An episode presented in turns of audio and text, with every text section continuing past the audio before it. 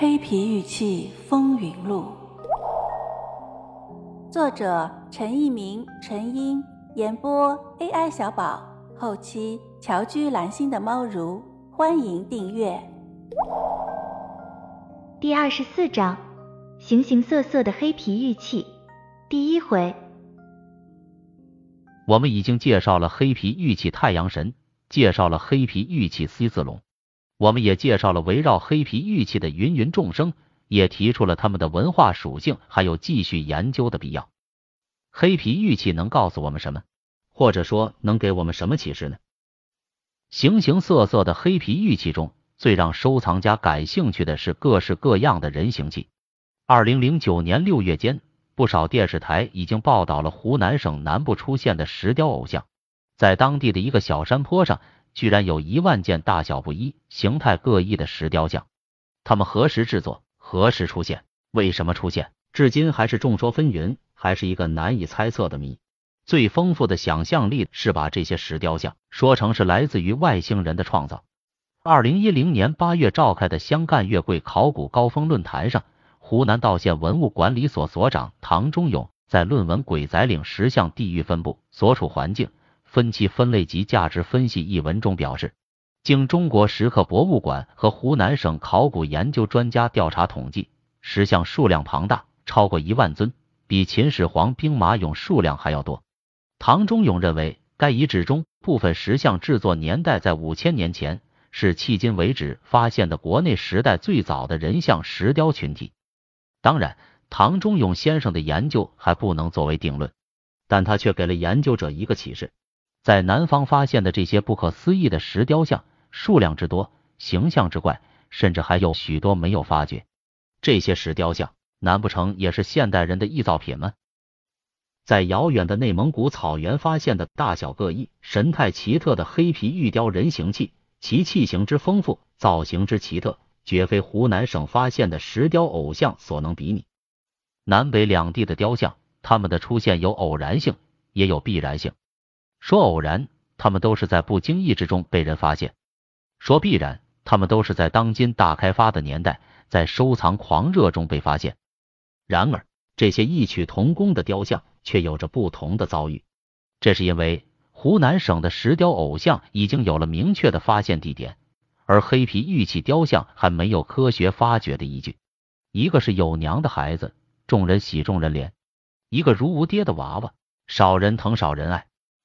当然，黑皮玉器的埋藏地点，现在也有人或许已经知道，其大致的范围，相关部门也已经知道。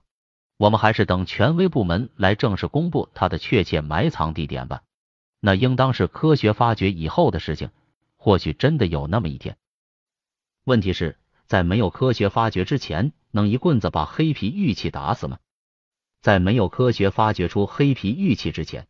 能不能讨论他们所代表的文化现象呢？面对如此丰富、如此奇特、如此诡异的黑皮玉器，我们怎能忍心忽视他们、漠视他们、歧视他们呢？每一个有良知的中国学者都会深情的关注这些史前遗物，寻找他们的历史足迹，为中国文明的起源寻找更早、更辉煌的过去。台湾故宫的邓淑平女士说过：“只有通晓了文化发展的历史脉络。”以及其具体表现文化精髓的古物特征后，才能逐渐掌握古物性质之模式与其变异。当我们遇到一件前所未有的玉器时，就能由宏观的角度判断它的造型纹饰是否符合历史流变。也就是说，在我们碰到前所未见的玉器时，如果不具备相关的知识，要对他们做出相关的判断是不可能的。而对于掌握了历史学、考古学、器物学、人类学，宗教学的相关知识的人士来说，对一件前所未有的古玉，往往能做出正确的判断。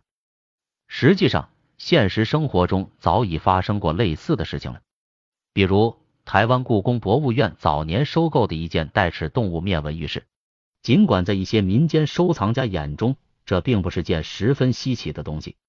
这样的残件，许多收藏家甚至不愿收藏，但是因为它年份早。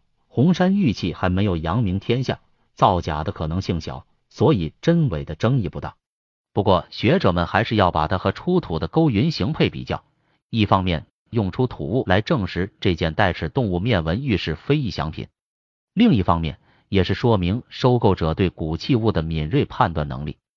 故宫一九五九年没收的北京古玩商倪玉书的玉箫形配，也要和阜新湖头沟出土的一件玉箫比较后，专家才能放下心来，认定为真品。